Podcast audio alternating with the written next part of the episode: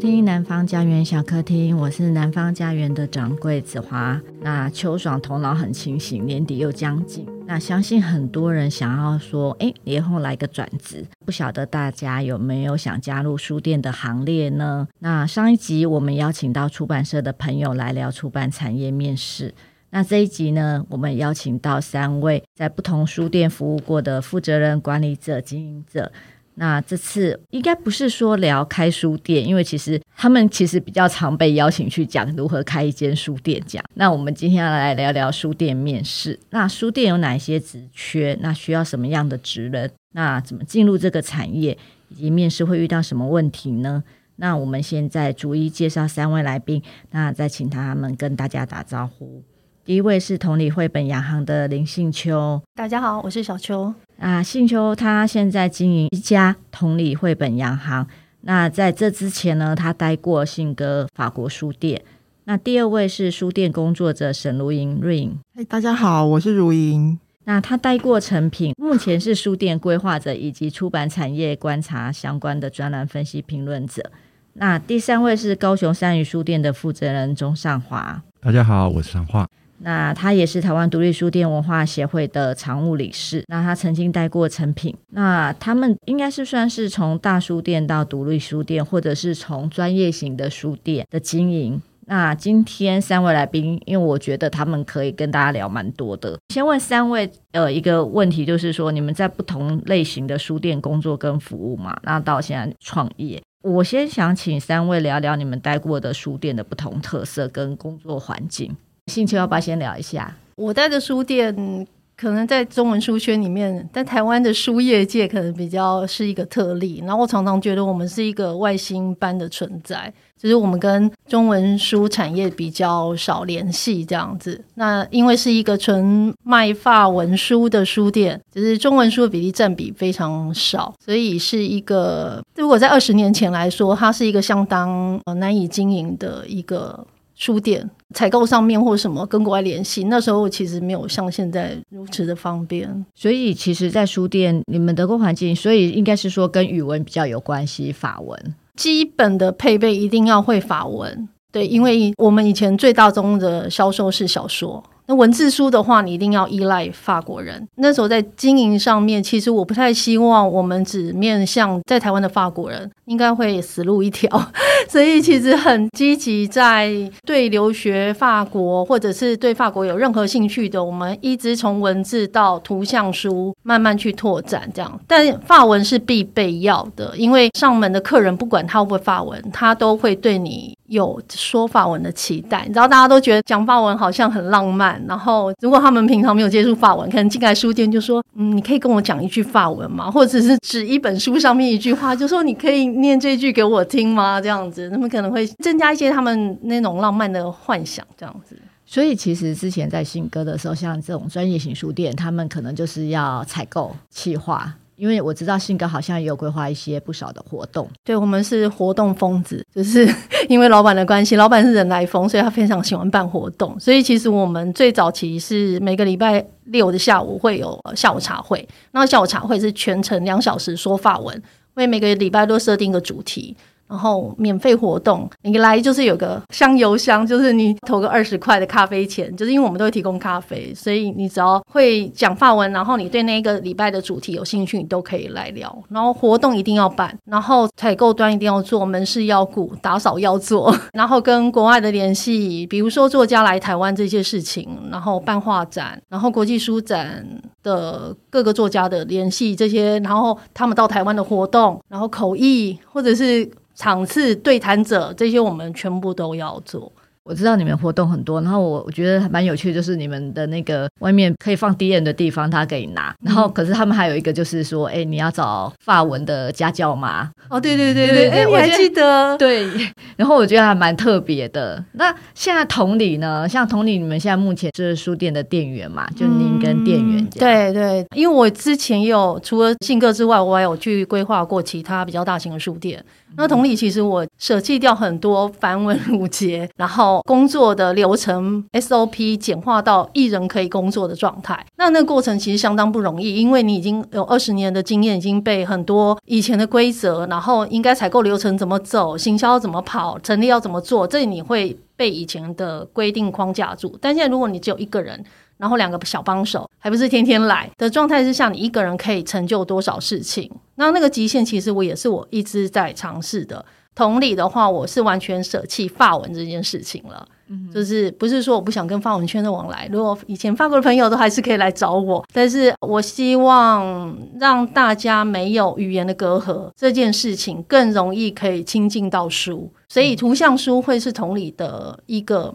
当然它是我的心头好，但是图像类的书会比较能吸引大家靠近，所以我们现在也不限制法文书啊，意大利文、韩国、日本，然后葡萄牙、西班牙，我们都会尽量去接触。我们等一下再来聊聊，就是这两个专业书店它需要什么样的特质的员工。关于面试，因为我知道信秋他刚刚有聊到，就是说他有规划书店嘛。那我们同样的就是第二个，请润来聊一聊好了。Ring 是其实他待过台湾的成品，然后也待过香港的成品，可以跟我们聊一下像成品的，或者是说你后来在做书店的规划。那你觉得在这些待过的书店，还有哪一些不同的特色，以及他们可能一些需求？好吧，就是我待过几家成品书店，就一开始的时候，我是待在现在已经不在的金华城店，然后那时候就是就做一个小门市这样子。那连锁书店，尤其是开在商场里面的书店，它比较工作性质会比较单纯，因为就不需要打扫那些。当然，基本的书柜的清洁还是要，但是就会有清洁公司啊，会帮你收垃圾啊，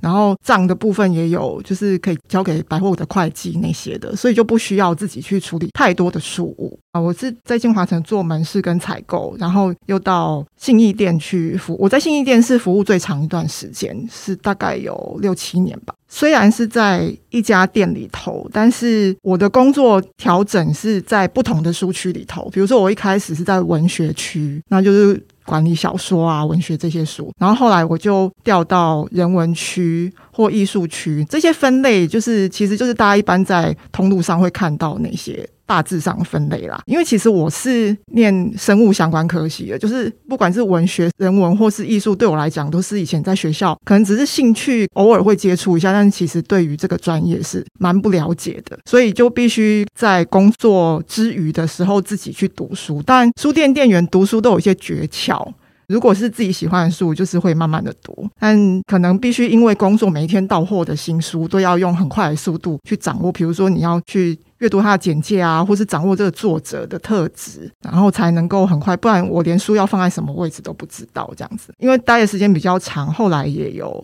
就是算是做一个小小管理职，就是比如说我在人文区，我下面就会有几个。人文区的同事，因为那家店就是比较大嘛，所以每一区都有好几个人。那我还要负责，就是对他们进行一些基础的工作指导啊，比如说新人来的时候，需要教他们怎么样做书店的基本工作，怎么样就是大家互相交流，对于阅读的，就是阅读跟工作上，应该说每个人的阅读习惯都是不一样。但是你既然在这个地方工作，你还是要对你的商品有一定程度的掌握，就是借由这些每天的工作，还有互相。之间交流，然后把这个团队建立起来，这样子。成品其实就是有很多部门，然后活动就是有活动企划。但那时候信义店的活动企划的同事也是一个疯子，就是非常爱办活动。但一方面也是一开始办活动都会有一个想法，是希望来店里的人可以变多。虽然这个跟销售后来就好像没有什么关系了，不过活络书店里的那个气氛是蛮重要。所以呃，那时候的活动企划是我们有一段时间是每一天。天都在不同的书区有办活动，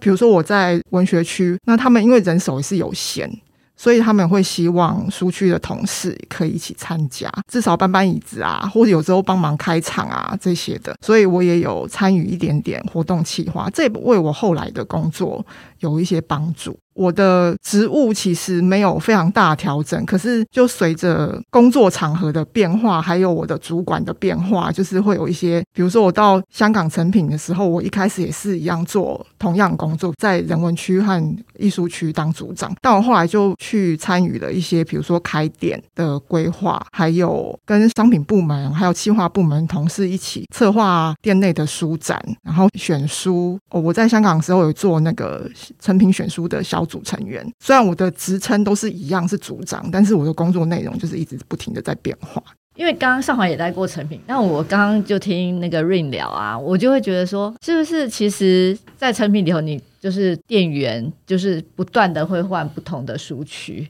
就是你可以选嘛，然后还有就是说，哎，他虽然是职称是一样，可是他好像要做的事情，就是他那个角色要做的事情其实蛮多变的，因为不只要认识书书进来，然后包括书要放在哪里，然后你要怎么样去，好像成品书店不太需要介绍书，因为跟独立书店不太一样，因为有时候我进独立书店的时候会跟店长会聊到，可是我们到大书店好像是读者就变成是自己在挑书，因为毕竟大书店的客人比较多。那我想知道说，哎，上华在这个部分，然后从成品到三余，就是独立书店的话，你的工作性质，就是它有哪一些的工作需求跟性质？嗯、刚刚听了 Rain 的部分的话，就是有勾起我之前的回忆，然后我也在想说，可能那个时期还有重叠到，因为我想到说，哦，他到香港展店的部分。那我自己在南部，所以我主要的服务的地方，当时的成品都是以高雄为主。那高雄，尤其是中南部的成品，大多数是跟百货公司合作了，所以我们其实就是一个百货公司里的一个书店，然后要依照百货公司的它的营业规则，不管是开门营业的时间，然后闭馆的时间。然后送客，然后整个财务的管理，全部都要透过百货公司这边做，整个去帮我们做一个约束啦。就是他也会一方面会点我们的账啊，然后我们也必须要交报表，甚至还要配合百货的行销活动。这个大概就是比较是中南部百货点的书店另外一个特别。不一样的地方，就是它除了有成品本来就要推的活动以外，还有一个是百货的活动，你要去相配合。那当然，成品后来的规模也越做越大。然后我其实，在后期的时候有在成品的商场待过，所以我算是一个两栖型的 成品员工。那也因为有两个部门的这个服务经验，所以其实我比较能够去谅解，不管是在商场的专柜或者是书店同仁。他彼此一些矛盾点啊，所以我以前其实也蛮常做一个所谓的桥梁跟沟通的角色。那回到来就是讲到的是今天是面试嘛，所以我其实还是稍微聊一下，就是之前在成品那个时候的经验啊，因为我不像 Ring 这边他的职务其实是往上的，我大概其实在门市为主，就是在所谓的基础的书区管理这样子。那可是我的职务的确就像子华在提的，是不是常常轮调？最主要一个东西叫职代啦。因为我要直带，所以其实一个书区通常会再兼顾第二个书区。那我当时的直盖的范围呢，就是除了专柜的部分不算，然后柜台我没有接，然后文学没有接，然后全部的其他我全部都碰过一轮。所以只要同事放假，全部都是我来处理。那并不代表我待的书店很小，只是因为说，呃，我对每一个书区其实都蛮有兴趣。然后，即使到儿童区，其实我都有一点掌握，大概也会去听一些讲座，然后大概就了解，不管是亲子桥梁书等等。那这个可能就是我们同理这边的专业。其实同理的书店也是我们过去很很仰慕的书店，所以曾经也北上也都会去观摩。那这个部分的话，其实对我来讲就是一个很特别的经验呐。那在南部，其实就像子华说的，我自己印象中的确很少读者会特地来找说，请你推荐我什么书。可是他其实。大部分是因为我们的同仁他比较疲于奔命，是在上书补书，然后所以其实民众比较没有机会看到我们停下来的时间。那有时候还要去支援柜台消费服务这样子。所以如果今天我们只能在查书的过程当中，其实我们旁边就是一捞大书，然后一个书车。然后我们在那边不停的查它的库存销转载之类的资料，然后来确定这个书要留、要收、要上架还是要再追加，然后还要记录很多就是销售的状况，来确定这个书展的营业如何这样子。那因为要做这些事情，所以呃，一般读者民众进来的时候，常常会看到我们的脸，就是好像很很严肃。我们不讲臭哦，我们讲严肃，因为我们脑袋瓜其实在想的都是我们要写什么报表，然后要每一周要盘点什么内容，然后一个月月报要怎么写，就是要去观察这些数据。当然，你会觉得说，哦，一年一年下来，后来其实成品都引进非常先进的一些 POS 系统，或者是所谓的 stap 系统，它帮我们把很多数据都帮我们汇整好。那这个之前在某些讲座我也有聊到，就是后面的进来的同仁，其实。反而比较专注的是在研究数字，而不是在研究读者。因为对我们来讲，读者在百货公司的样貌很像啊，你有时候很难去区分。可是你研究数字，常常是比较容易赶快入门的方法，因为毕竟数字上它就会告诉你那个书籍的盘点的状况、它的库存值，然后它的周转率。其实这些数据都是当时我们主管会要求我们研究，事实上主管也不太懂，所以那时候其实大家就是一起搞，对，因为这就变成是一个公司开始转成一个进步书店的一个文化，对，那那时候其实大家就是也很大的时间，其实在学习怎么使用新的系统。那我觉得这个是成品在我那个时期的时候很特别的地方。那其中有两个其实。有印象比较深的就是说，呃，我们曾经做所谓的 SAP 上线，然后可是其实很多内容我们其实不太熟，我们甚至连区域网络都没有建立。然后当时我看到的时候，我就说，我们为什么还要用手写本在那边抄补书单？然后我就说，我们为什么不采用就是。店对店之间的采购可以用区域网络直接互传资料就好。我在家里也可以补书，我在哪里任何一个服务柜台都可以补书。然后，所以我就去了每个书店帮大家把区网把它建立起来。然后这块是我觉得蛮有趣的地方，算是小小有贡献一点对山西的了解。然后第二个部分就是因为书店的生意比较好，来的人也越来越多。那时候其实另外一个问题就是失窃的问题。我记得我们店被偷的盘查好夸张，而且一开始主管们都不相信是失窃，因为我们都相信这是。世界上没有雅贼这件事情，可是事实上雅贼真的是无所不存，都是都在的。我们还做了很多不同的测试，我还记得我自己伪装成我是一个小偷，然后就把书放进我的包包，然后闪过所有的监视系统，然后离开我们的感应门的时候，其实并没有叫。那时候其实整个主管就大惊吓，然后我们的老板就是我的主管，然后当店的店长还因为这样而写了一个报告，由黑转白，因为这个证明不是只有我们发生，而且他还可以。全台巡回来解释为什么会失窃，然后防窃的方法有哪些。从此，我们看书有没有被带出去的比例比看客人有没有专心看我们的书还多。我们几乎把每个人就当做那个时期，就会觉得说：咦，这个人的动作看起来怪怪的哦。他的包包为什么背这么大啊？然后他在看书，为什么还一直留意我们的动向？那个时候是蛮好玩的。但是我觉得这是一个大型连锁书店他必须经历的问题，因为我们自己开一个小小的书店，哈，藏书量并不多。其实会进来我们书店的人，他其实也一般都是我们蛮多是熟面孔啦。然后，所以这个部分，其实在我们开小书店的时候就比较不会发生。可是，在连锁书店，在尤其在百货商圈里，其实是很难预测你的客人，他甚至来自全世界都有可能。所以，我觉得这个是当时在开书店的时候，第一个想到就是你怎么快点上手。所以我们其实在这个学习过程当中，蛮仰赖前辈的指导。很多前辈都有藏有非常丰富的藏书单，然后他会帮你把每一个类别分门别类，然后让你比较快的能够去适应这个书区。那只是这个传承，其实到后期的时候，因为我们的那个流动速度真的很快，而且我们的正职员工的比例一直在下降，所以很多的计时人员其实在这一块并没有很想学习，至于有很多东西都断层。那这个是有点可惜的地方。那加上因为用数字就可以决定书的生死，所以其实后面这个状况也是越来越严重。这是我后来离开书店前的时候的样貌了。那当然现在的状况我就不知道会如何。那如果独立书店呢？因为你我知道你经营高雄山语，高雄山语又不一样。你可能对你来讲，你是店长，你什么都要做。那什么都要做，大概有哪一些工作需要做？其实我们这样的书店，比起一般的，刚刚像小邱说的，他们是一个一个店主加两个小帮手。但是我比较好运啊，就是我们的设定一开始就是以活动推广，尤其是以高雄本体为主。所以虽然一开始我们的活动量不多，可是也后来大概经营三年之后，平均每年的场次应该都有超过一百五到两百场。不管是接的，就是别人来使用我们的空间，或是我们跟别人合作，或者是我们在外面办展览，然后线上活动等等。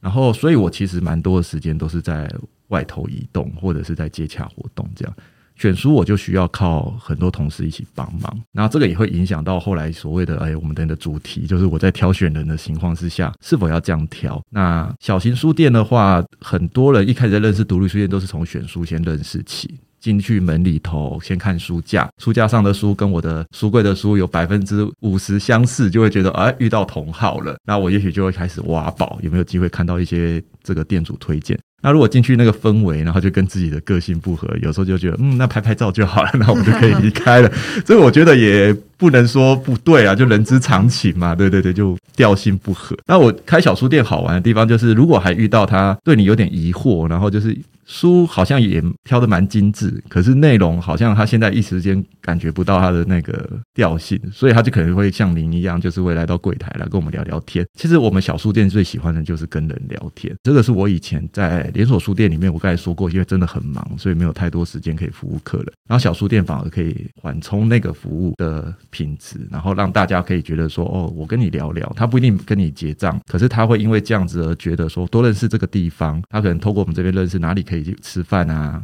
接下来有什么活动在哪里办，或者是高雄的人情，或者是人文地理各种地方，多认识一点点。他来到这一趟，他就不是没有收获的离开。那也许他下次就会推荐别的朋友。然后我觉得开小书店另外一个想象就是说，生意常常都不是坐在眼前这个人，有时候就是他带来的朋友。所以我们比较希望是口碑好，然后让大家以后有觉得服务不错，然后再推荐给别人这样。听众可以知道说，哎，其实不同的书店里头，他们可能不同工作的性质。所以我们接下来聊就是说，因为我们从里头有看到，除了小书店的店员之外，其实大的书店有采购、行销企划，还有就是活动企划，还有选书等等组长。然后其实还有包括你要展店的，做怎么样规划一个书店。我们接下来就是。进入正题，就是书店怎么面试，就是关于书店面试的交战。就是面试时一定会问哪些问题，或者是说书店在选员工的时候需要哪些专业或特质，然后有哪些是可以加分的。需求，如果是以我以前在信鸽工作的案例的话，我们但第一个优先条件一定是要会法文。其实法文有检定考嘛，所以其实那个是我们可以最简单。获得就是制造他的语言能力，那再不然就是把老板拉出来叫老板面试嘛。老板是 法国人，所以又是台大教授，所以直接老师出来、教授出来面试也是可以的，测试一下语言能力。对对对。但我们老板最喜欢测试什么，你知道吗？他会假装打电话，他觉得面对面谈讲话都不是什么太大问题。但电话上面用法文回应，这是一个有高难度的事，所以他很喜欢在现场跟那个面试人员假装打电话，叮，然后阿罗，然后 Bonjour，c'est le pigeonnier，然后你要电话一头，你要怎么应对这样子？这个是他会想要，这种我们会想要，希望有必备的语言能力。那闲聊的能力，因为信哥还是小书店，闲聊能力也一定要有。那来的人会讲中文，会讲法文都有，所以这个也是一定要有。那我在面试选人的时候，通常因为我在信哥担任的就是后台端。就是除了门市 VIP 的应对之外，我交才要出去 到门市区，但是其他的我门市的同事会帮忙，所以后台从系统采购、网页，然后行销、文案这些东西都是我要做，还有图书馆采购标案，这些也都是我要做的工作。所以其实通常我们面试的同事会比较常遇到的是门市这个职缺，那门市这个职缺就会看他的活泼度。然后，因为我的脸呢，就是一个不笑就看起来很凶恶的脸，所以其实我会看对方敢不敢看我的眼睛跟我讲话，所以这个是很重要。因为我以前我老板都跟我说，反正这些人来都是跟你工作，不是跟我工作，只要能跟你合得来就好。所以其实我会看他们敢不敢面对我的眼睛说话，我觉得这点很重要。就是说，因为这关系到以后我们工作上的沟通。如果你怕我，你怕任何一个人，那就会没有办法沟通。那那么小的地方，我觉得其实是密集沟通是很必要。所以像。以前我们的新的同事进来，不管他是哪一个职缺，我先讲一下，我们才是六人机制嘛，老板，然后加上我，然后还有一个做经销图书馆标案采购的同事，然后一个是负责网站系统的维护，然后一个是门市，这样是六个人。那所以其实人很少。沟通很重要，然后我很喜欢让同事很能在，比如说他来第一个月时间，我可以让他很清楚的明白一个书店的运作，从上游到下游全部的细节。因为我觉得要通盘了解，他才知道说他要做的事情不是只有你那个位置要做的事情。你今天一本书交到读者的手上，这你还要后面跟周边你要做多少的工作，做多少细节要顾到，所以其实我很喜欢让大家通盘了解书店状况。营收我也不怕大家知道，我也喜欢大家知道，因为有的老板是很怕员工知道这个月有收入多少，因为可能怕员工说，哎，那我们年终奖金是不是可以多半个月什么的？可以，老板可以多包一点。其实我不太怕这件事，因为我觉得大家如果了解，其实更能共同心来面对这个书店所有的事情。然后再来是我面试的时候会问的是，他们平常最喜欢去哪些商业空间？非书店的商业空间，面馆也好。餐厅也好，然后市集也好，这些东西呢，我会问他说：“那你喜欢他的是哪一点？你喜欢他的陈列，还是喜欢他的动线，还是喜欢人的接待方式？连找钱的方式，这也很重要。只是我会问比较多的细节在这一块，因为我们不是网络书店，我们是实体书店，终究你还是要跟人相处。这些你观察到的细节，都关系在你怎么如何应对你的客人，还有面对你的工作。”还有你的同仁，人之间很复杂，就好多细节，好多细腻的东西，但是也很美妙。所以我会希望大家可以多去观察这些东西。哦，我就会问。然后还有以前呢、我很老派，以前不是有破报吗？还有台北快递，我会问他们说：“你们看不看这些东西？”然后我还会拿破报出来叫他们勾，你勾你喜欢的，你想要去看的活动给我看。就是有点神经病，但是我可能想观察一下他喜好是什么面向。有些人是电影，有人喜欢画展，有人喜欢陶艺。我很喜欢看他们如果在书对书以外的兴趣，因为综合型的书店，我一个人选书一定会偏颇，我这一个部分就要仰赖同事了。那 Ring 呢？我面试的时候一定会问的问题，其实都比较务实。因为在书店的工作，第一个特点就是他要轮班，所以其实通常会问的就是他可不可以配合这个作息。因为书店的轮班不是说哦，我这个月都是上固定，你可能今天是上早班，明天上晚班，后天休假，你还得跟你同一一起轮，就是刚刚上话说说的直代，你们要互相配合。就是其实你跟你的直代是很少碰面，或是一天只碰。面半天，因为早班跟晚班错开，或是你休假他上班这样子。如果你的作息非常的规律，成品大部分可能都开到九点十点以后。那你如果你住的比较远，那回家可能都十一二点了。所以你要能吃得消这个轮班，就是其实大部分服务业都有这个需求啦。那但是因为书店它体力上的劳动也算蛮多的，尤其你是在前场工作的门市，你每天光是上书补书，这是真的是体力上消耗，所以你要在能撑得住这个体力上消耗，又可以应付不太规律的生活作息，算是一个蛮重要的点。我还有遇过就是。可能面试者本人觉得 OK，但他家人觉得不 OK 的，尤其是女孩子、女性面试者，可能就是来上班一小段时间之后，就说妈妈觉得太晚回家或是什么的。那另外一个就是因为假日几乎都要上班。大部分都是休平日，所以也会有人觉得这样子他无法跟家人或亲友，就不能约会啊，然后也不能参加家族活动，或是跟朋友出去玩。一开始可能要非常清楚的让他知道这个状况，然后要请他想清楚到底可不可以。因为我们也不是说当场觉得 OK 就马上录用嘛，也是会回去双方都互相考虑一下。所以就是希望他可以想清楚，因为就是偶尔会遇到原本觉得可以，那实际来上班之后觉得不可以。那再来就是因为连锁书店它就是比较大众化书店，就是里面什么书都有。像在选书上面，因为我又是在很大的店工作嘛，那新义店它是几乎是有流通的书，它大部分都会进。但我们里面会分一些书区，但是基本上第一个你就是要有一个阅读习惯，不管是看漫画也好，或是你有很爱读杂志或是什么的，是你要保持那个阅读的习惯。因为就像前面讲的，你进来之后，你的专业其实是可以慢慢从工作中培养，但是如果你完全都对阅读很没有兴趣的话，确实在进入这个工作会有点困难。但另一方面，我们也就会遇到真的读很多书的读者，他可能对文学很有涉猎，或者他可能自己有在创作啊，不管是文字创作或者影像创作这些。但这又会影响到另外一个，就是他可能对于书店的想象太过。美好了，就是他觉得这个环境可能可以跟他的创作的状态是相辅相成，或是真的会觉得我可以在书店看到很多书。但是其实，在书店工作真没时间看书，就是你看书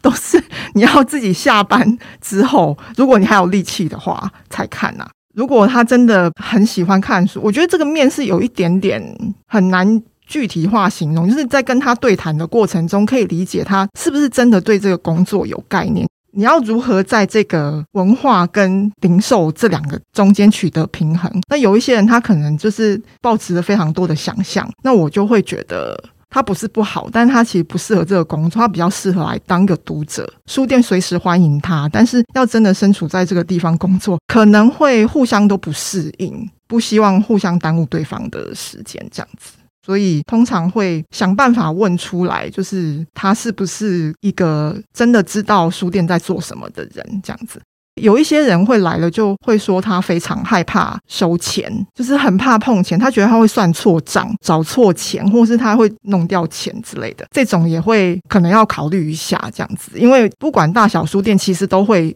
需要去柜台协助算账啊、收钱这样子。那如果对这一块有很大的恐惧的话，可能也就会不适合这样子。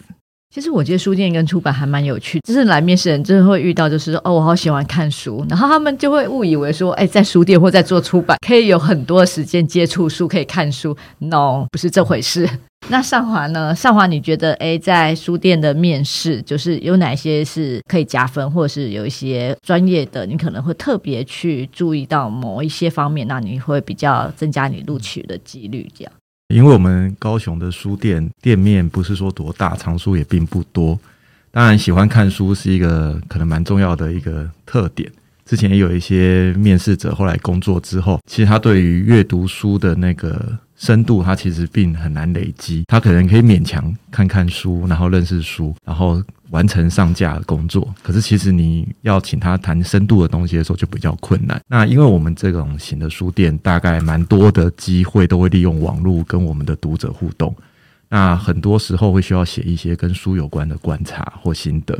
那对书的感觉，他比较慢的，或者是有些人他是读得很认真，并非他读不懂这本书，而是他会觉得说，我好像对每本书都要非常的尊敬。然后我应该把每一个字都咀嚼完，然后好好的写出一篇很完整的书评。可是这其实，在我们在推荐书的情况下，这个样子是缓不积极的，因为我们常常有时候一两天、三天可能就要出一篇稿，就算两三个同事轮流，那有时候就会赶不上那个进度。所以这个其实就是第一个，就是要速读，然后马上去抓到自己的想象，我要介绍什么书。这个想象其实就是你未来做企划的一个起点呐。然后所以这个也是一个观察，就是他会不会速读书。然后第二个就是他有没有网络的行销经验，那这就是相辅相层，因为我们很多时候都需要靠脸书、IG 或者是 Line。那因为有不同的族群需求，所以面试者他是否能够理解每一个功能？因为现在面试到的新的同事。越来越多就不太会使用脸书，他们大部分就是用 IG，甚至用更多的其他他们这个年龄层比较常使用的社群软体。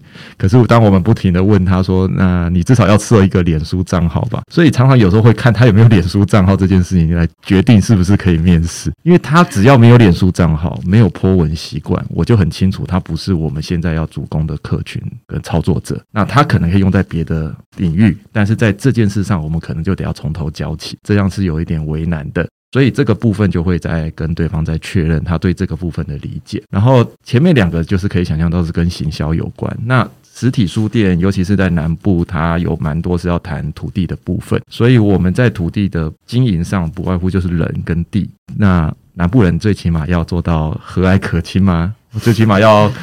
乐观一点，或者是愿意欢迎大家嘛，就是人家说的，就是好相处，然后好客。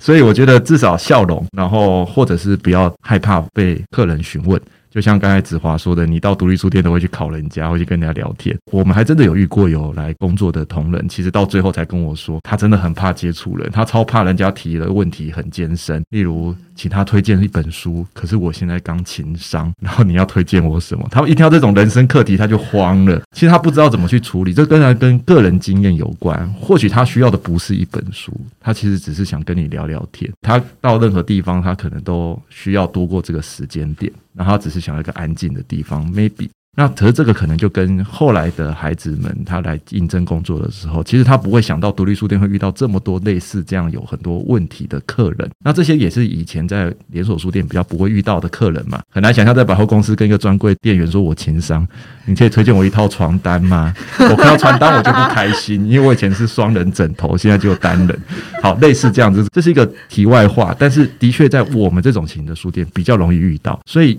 什么杂七杂八的问题都可能出现，那能不能亲近人这件事情也蛮重要的。然后第二个就是他对高雄这个城市，就是我们坐落的地点，是否有想象跟喜好。我之前有遇过一些孩子们来面试，他们可能就是大学毕业，准备找下一份工作或者找实习。那我就问他说：“你们在高雄念书念了四年，去过哪些地方？那不管有没有机车啦，然后有没有办法代步，其实屈指可数。”然后就会让人觉得说，哇，那很很让人不放心。先不讲说客人问你高雄有什么地理环境，光是你自己本身没有好奇心，这件事情就会让我不放心。那我就会跟他说，可是以我们书店的状况，我常常需要带很多走读。那你耐得住带团在外面跟着大家吗？晒太阳的时候，你不是先在意的是自己会不会中暑，而是先关心所有的团员是否有人落单。那这些事情是不是都应该要被考量在内？啊光是这四点，其实就已经算是大考验了。我觉得很少有同事在应征的过程当中可以四个都符合，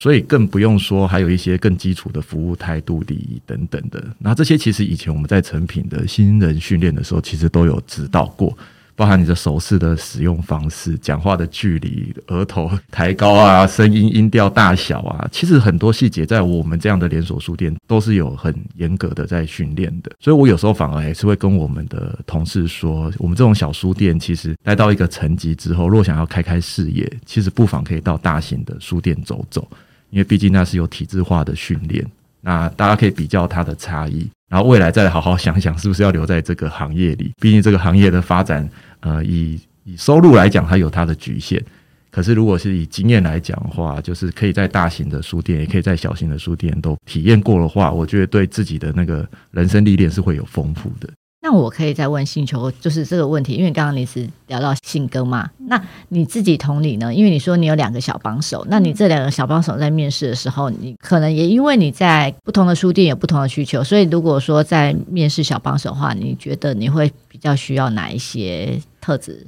或者是说，诶，你希望他待过书店的经验？我开同理，其实应该是我已经放下所有一切书店必备的要求来去开同理，因为我最早其实期待它是一间不像书店，不会让人家感觉是书店的书店，这有点莫名其妙，但也有点矛盾。但是起自于我内心的矛盾，因为已经做二十几年，你对书店这个行业，你当然会有一些茫然，那你会想说它有什么可能性？那有什么我是可以舍弃掉来减轻我的负担？所以其实我对于同理的面试者，我并没有太多的要求。诶，大概会像刚刚讲，就是排班的事情。但我们其实是营业时间没有很晚，但周末跟或者是有活动日排班，这一定要到。这是不要让老板一个人在那边搬椅子，然后弄投影设备这件事情，还有招呼客人。再来的话，就是我会看他的个性是不是属于外向型的人，因为我真的也遇到很多插画家，因为很多是插画家会来我们书，很希望来我们书店，也以为可以很多时间看很多绘本，并没有哦。大家就是书务工作很多，甚至很多艺术家他其实很内向。那我觉得，如果是长期跟人的接触，我觉得那会造成他的压力。我会问他能不能承受这样的压力，因为那个压力可能会转成负面情绪。那如果累积久了，以前我有遇过这样的同事，他后来是爆炸了，就是整个人崩溃。那我觉得同事的心理层面，我们也是要顾及到。然后对于书的知识，是不是要这么认识呢？我觉得我在同理，我没有那么多要求。诶，就是说你可以有兴趣，或者是你你跟我说你从来没有来过同理，或者是你可能都没有去逛书书店，我可能我都觉得我是可以接受。那工作要有条理是很需要的。但前一阵子我遇到一个一比较让我错愕的，就是。我在真人的讯息上面并没有特别标注这个 Word、Office 的系统这些东西，我我以为这是全世界都会的，但我有遇到一个完全不会 Excel，我没有先问，那是我的问题。就是后来在面试的人，我就会说，我第一个问题竟然是问他说：“你会 Excel 吗？” 就是对对对，就是我会问这样的事情。对，所以其实像以同理的状态来说的话，因为我是每天是亲自在书店的老板。所以所有的客人其实我都是遇得到的，除非我不在。然后其实我在书店的功能就是公关，你知道，就是我要招呼客人。嗯、像我如果在书店的时间，其实大部分时间是在招呼的客人之外，然后介绍他们书。那因为我知道我们的同事他必须要去替我处理所有的书务，比如说网络订单进来，他必须要打包，然后他要整理书架、整理库存。然后像我们家的书又比较特别，你进来要全部要手工夹翻译，然后要再包塑胶套、打标签。然后换陈列、上架、下架这件事情，这是他们要做很多工作，所以变成是在门市招呼客人是老板要做的事情。如果不在，如果他们愿意去招呼客人的话，我也觉得很开心。像我有看到我们的同仁跟客人可以很开心的聊，然后我会觉得蛮欣慰的，就是你会觉得好像现在孩子他会有一些，他们其实跟我们完全不一样，他们是划世代的，他们觉得很多东西答案是划出来的，而不是跟人面对面谈出来的。像刚刚你说的礼仪啊，像是找钱这件事情，或者是拿书递给客人这件事情，就是我会每天碎念的事。我会觉得说，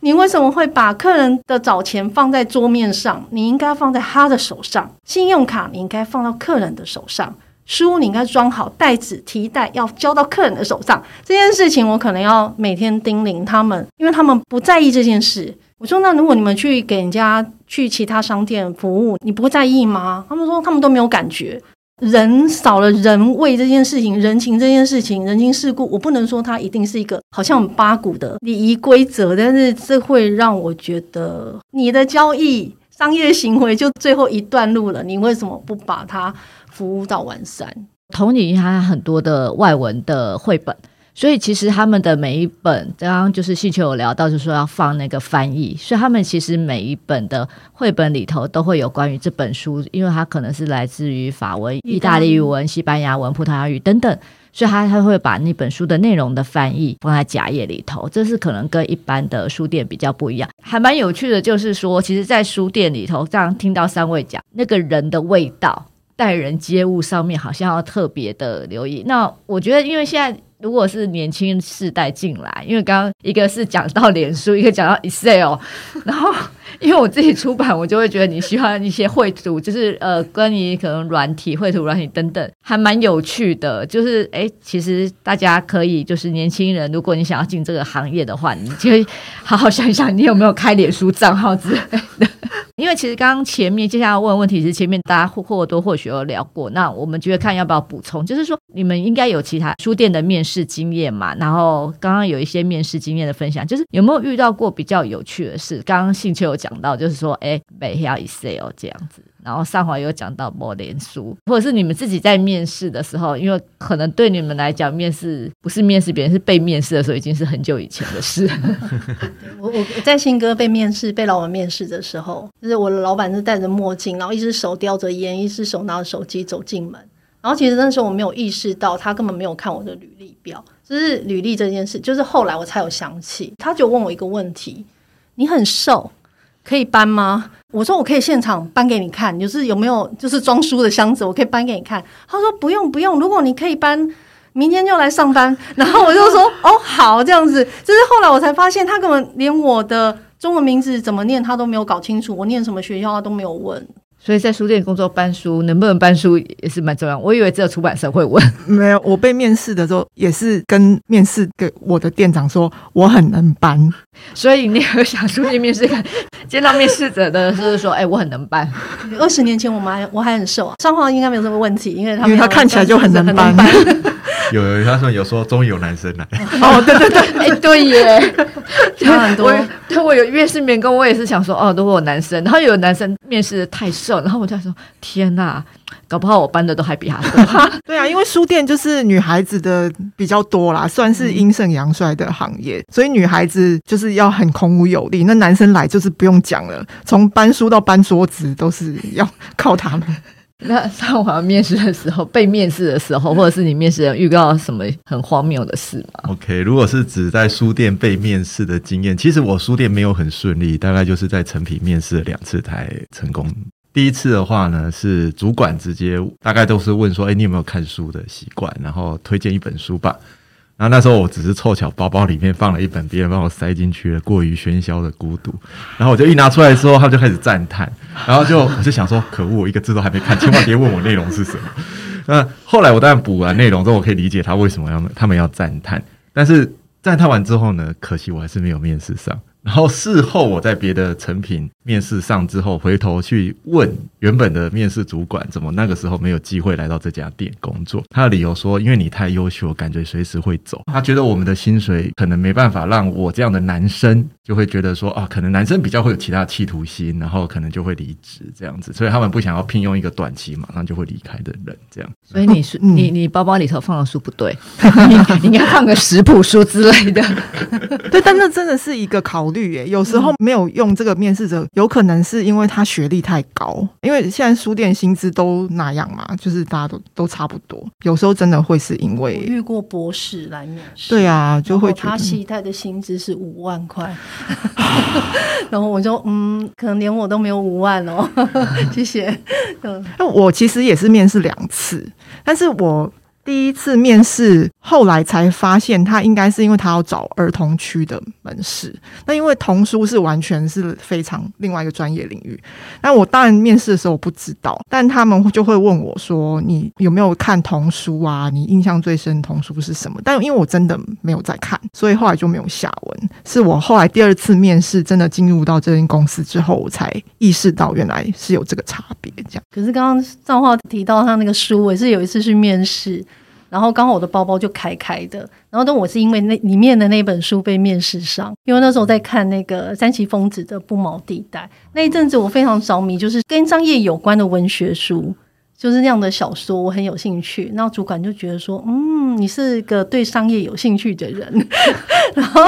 就是啊，可以录用这样子。对，因为我们有一个时期，就是主管都会请我们推荐商业相关的管理书或者是商业书，嗯、他们就一直觉得我们的书店的人员可能就是感性有余，理性不足，所以如果可以多读一点管理类的书，也是蛮有用的。所以这样听起来，是不是书店面试是要带一本书？我们的话，以前的面试经验。我看过主管都会请大家出去外面推荐一本书进来。哦，就直接到，因为我们大概成品都还会有一个面试的时候会先填几个基础的，算是测试嘛，嗯。里面有一些简单的礼仪，包含你的英文的那个基本认识。然后一个个人个资嘛，对不对？然后接下来就会问有没有读书心得。我记得我那时候还蛮谨慎的，就是要应征之前，我可能就是会把履历跟读书报告可能两到三篇，然后都把它印好之后才送到柜台。然后我的经验是，不管去哪里面试，都会先看过那个环境，所以到时候是会用整个环境的思考去跟主管。讨论我现在可能有可能在你这边工作，所以我会用什么样的工作模式，然后也会先去稍微打听一下，就是这个公司的就职的一些条件啊，包含像刚才讲轮班等等的，这大概都会在递履历的时候，可能就会先跟工作的同仁先打听一下，就哦，医院你们需要轮班，好，那我可能做得到。如果想要进入书店，在书店面试当店员、采购或行销企划，有给他们什么良心的建议吗？我觉得，如果你有心，真的很有诚意、很诚恳的。诚挚的想要进入书店这个行业，因为大家都知道信哥是从零开始，所以我做了很多店都从零开始，它是没有基础的。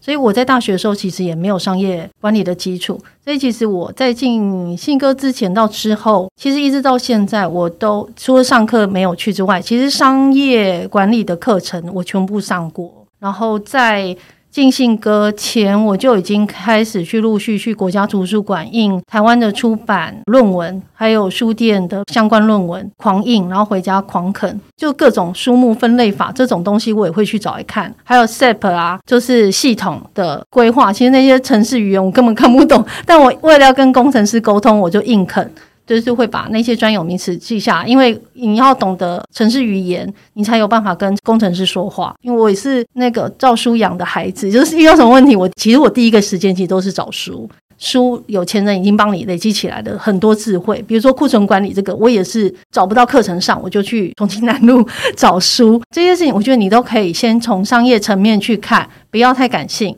哦，感性可以留到后面，就是当你这商业的基础都已经稳定的时候。那在现在市面上有超多商业课程、行销课程可以去上，还有线上课程也很多。我觉得大家先要有这样的概念，毕竟书店不能是一直可以持平但不能赔钱的状态去经营。那如果你有帮老板分担一点点经营的脑袋的话，我觉得你会在这个行业会在这书店体制内会做得比较顺利。那 Ring 呢？我觉得小邱超级专业，就是他前面做的那些准备。但呃，因为诚品它是一个已经体制非常完善的比较大型的企业。第一个，你如果要去书店面试，就是你好好写你的履历，把你的履历都填好。尤其是做这一行，就是看到很多错字的履历，真的是 会让人。起码你要把你的标点跟你的字都写好。我不知道现在还有没有，但因为以前我们在要看履历的时候，都是一定要附一个五百字的读书心得，就是它是附在一零四的那个栏位里头的。不管你是看什么书，你把你自己的想法写下来，主要是想要看你怎么解释这本书，不是说你一定要看很难的书啊。知道你对阅读的想法这件事情，就是在还没有看到人之前，先借由履历做一个初步的过滤。我有一些同事现在还在。里面认嘛，他们都是主管，那就会常常抱怨说，收到履历都栏位都空空的啊。都不写得很仔细，但如果你是应征攻读或是短期的话，那可能还好。但是如果你是要真的要想要进入这个产业试试看的话，一个工工整整的履历，不用很 fancy，就是你好好写。那因为这边有提到店员采购跟行销企划嘛，那我也简单讲一下，就是店员就像我刚刚讲的，大家分享的内容。那采购的话，它比较不会是一个刚进这个产业就会立刻做到的工作，对，它需要比较深的资历。你可能在出版有很长一段时间，或是你在前勤做了很长一段时间，你对这个产业还有商品有比较丰富的了解之后，才有可能以转调或晋升的方式去做的这个职位。那行销企划也是很多年轻人很喜欢的一个行业。行销企划的创意是发挥在那最后的百分之十，前面其实是有很很大的力气，都是在处理可能你的讲师联络啊、场地呀、那些很琐碎的事情。要进入这个行业，你不管你做哪一个领域，你都要非常非常非常的耐繁琐，以及你可能每天要处理很多很琐碎的事务，是你要有这个觉悟，你才可以在最后发挥。不管你在书区的陈列也好，或是你办活动的精彩。也好，才有这个机会可以实现。因为刚刚 两位都讲得非常的完整，就是其实小书店刚好就是三种职位，大概都是混合着，大家都要学会啦。然后，所以我那个时候其实只要看到一个面试者，他其实条件我觉得都还蛮具足的时候，其实我比较在意的特质是，或是建议就是问他说：“你真的可以信任我吗？”然后我会跟他说：“因为我会非常非常的信任你。”所以，我希望你也要百分之九十九的信任我，然后尽量不要质疑我的话。可是，我会放下所有的权限，让你好好去操作。那我们两个是伙伴的关系，我们并不是一个上下的关系。然后，一起把三鱼做好，也是做好你个人的品牌。然后，将来如果你要离开这里，你是满载的离开，然后你会竞争到你想要去的地方。希望三鱼是你的养分，然后并不是我们只是一个过客。好感性哦。请大家三位推荐给想进书店的从业人员必看的书，因为刚刚小邱有讲到，就是商业层面、行销方面的书。因为我那时候就觉得说，哎、欸，其实 市面上坊间好像蛮多关于书店的书，书店的书现在超多嘛，就是关于书店的书。我自己就默默的想说，其实光我们自己书店从业人员，大概那个印刷量应该可以三刷，就是因为每个人都会人手一本，这样一定必买的。那但那一些大部分都是结果论，然后我觉得那个结果论大家看也很好，因为那可以成为你如果你想要去的书店，然后或者你未来想要自己成立自己一家书店，那个目标所向在哪里？那我觉得现在那些书店的书都也很有意思。那我个人是很推荐大家，因为。不是我想要做生意，但我觉得做书店真的是一门生意哦。就是大家在理性跟感性的平衡跟拿捏，有时候多，有时候要少这件事情，其实我觉得很多众多书店人是每天在天人交战的。那所以其实我会很推荐一本书，那这本书其实已经绝版了，大家可以去图书馆借，或者就是到二手书店去找一找。它叫《书店经营入门宝典》。它是二零零二年，就是世界商业出版社出的。这个里面有很完善的，比如说书店的面积规模、书店开立的位置在哪里的类型分析，然后甚至毛利、人事组织在什么样的面积、多大的书店，你该人事编制要怎么做，它有很清楚但又不太细节的陈述。那我觉得，如果你对书店有兴趣的人，我相信你可能不会是一直，您会有很多想法。我觉得有读书的人呢，其实想法很多。那我觉得你可以有更宏观的，你不用是把它背下来，但是我觉得你可以在日后工作上去实践、去印证。但是我觉得那个是桌头上的，就是很必备的书。也就是说，你会在经营的时候忘记一些东西，经营上面的重点，然后我会再把它拿出来翻一翻，提醒自己。然后再就是书店的逆袭，这个是后来有在换出版社改版嘛？书店的逆袭，然后呃，日本广告鬼才带你逛书店找创意。其实这个我觉得很好，因为这个其实是可以给想做采购又想做行销的人，因为这是很多点子。你采购的时候其实要很多点子，因为像我自己在采购的时候，我。我就已经想到行销面跟陈列面这件事情，这个是可能以前工作关系，是我们什么都要做。这一本书我也觉得很推荐大家，它是现在还可以买得到。再就是刚说人很重要这件事情，自己就很喜欢爆房书店小姐。然后它也是绝版书，但是真的很推荐大家去找出来看。它只有三册，我都觉得出三册太少。书店人的事情没有那么少，我觉得它可以来继续画。然后这里面有很多日本书店从仓库里面工作进货，然后很多细节，然后你陈列或者什么东西跟经销商抢书这些事情，我觉得都很很有意思。然后台面上摆什么书，然后。它里面还有很好笑，说他们还才能在曾经在书架上面看到尿布啊什么，他们怎么处理啦，就是各种门市状况。我觉得这个很蛮适合大家看的。然后再来一个就是书店常常会有人提问题嘛，对我们我也会常常遇到，就是像比如说在新歌的时候，常常我法国人下飞机第一站是到新歌，问说台北要去哪里玩？好，我们就是一个旅游网